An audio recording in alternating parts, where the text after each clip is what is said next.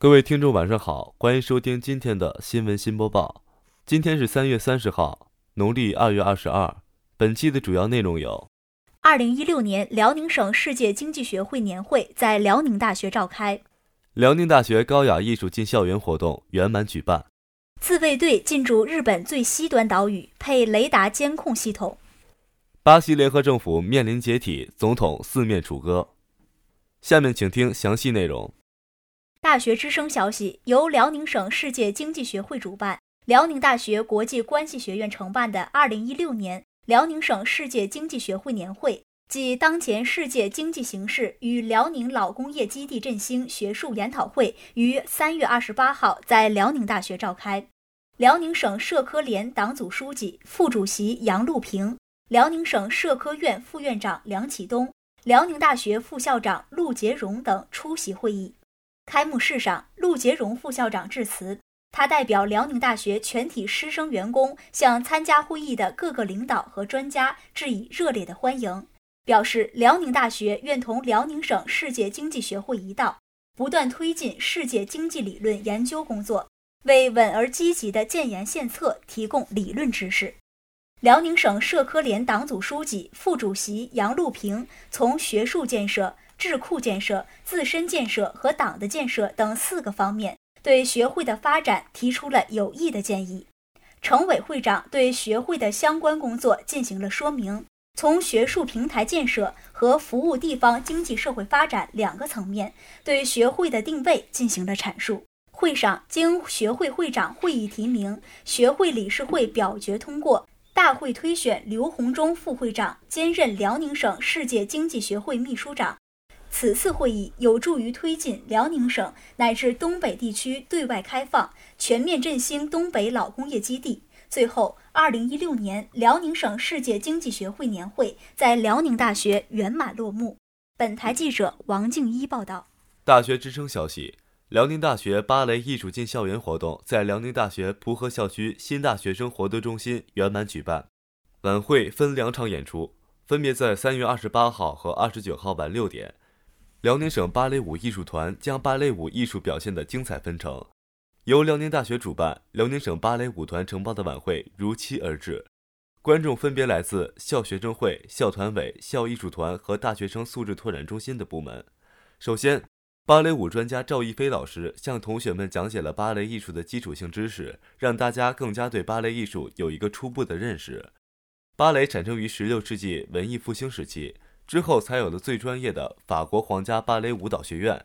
随后，两位专业舞者展示了专业的舞蹈动作，观众掌声不断，惊叹连连。在激烈的掌声和深切的期待之中，辽宁大学芭蕾艺术进校园主题晚会正式开始。芭蕾舞《茉莉花》将中西艺术相结合，柔不失刚，浪漫不失典雅，实为高雅艺术。海盗三人舞用肢体语言呈现给观众完美的爱情故事，这是舞蹈的成功，是艺术之伟大。是舞台演员用汗水浇灌的硕果，是灯光变幻下心底的希望。芭蕾舞剧《四小天鹅》是永恒不变的经典，代表着舞者的专注、热情与对纯洁的追求。舞毕，全场震撼。这就是芭蕾舞的力量。在舞者与观众行礼之时，每一个同学都鼓出了最热烈的掌声。台上一分钟，台下十年功。芭蕾舞艺术陶冶人的情操，提高人的修养。灵动的音乐加上出色的舞者，晚会成功举办。本台记者王静一报道。新华网消息：日本自卫队二十八号在日本最西端的与那国岛正式设立一座沿岸监视部队基地，标志着日本强化西南诸岛军事力量的新步骤。与那国岛属冲绳县管辖，面积大约三十平方公里，人口约一千五百人。它位于中国钓鱼岛及其附属岛屿以南，大约一百五十公里。这支沿岸监视部队人数大约一百六十人，配备雷达，旨在二十四小时监控船只和航空器的活动，主要目标直指中国。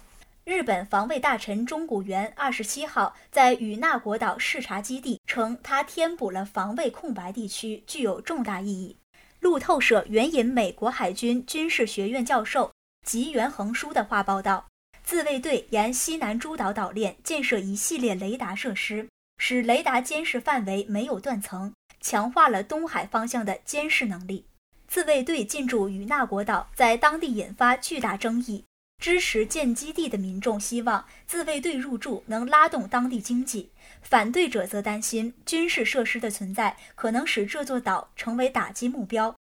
日本冲绳时报二十七号在社论中说，日本政府缺乏与中国的对话努力，而采取偏重军事的策略，只能加重地区局势紧张。对日本政府而言，最重要的是要有改善和中国关系的意图。本台记者唐亚宁报道。环球网消息，法国国际广播电台三月二十八号报道称，巴西政治危机继续发酵，该国国会委员会正在筹划对总统罗塞夫展开弹劾程序。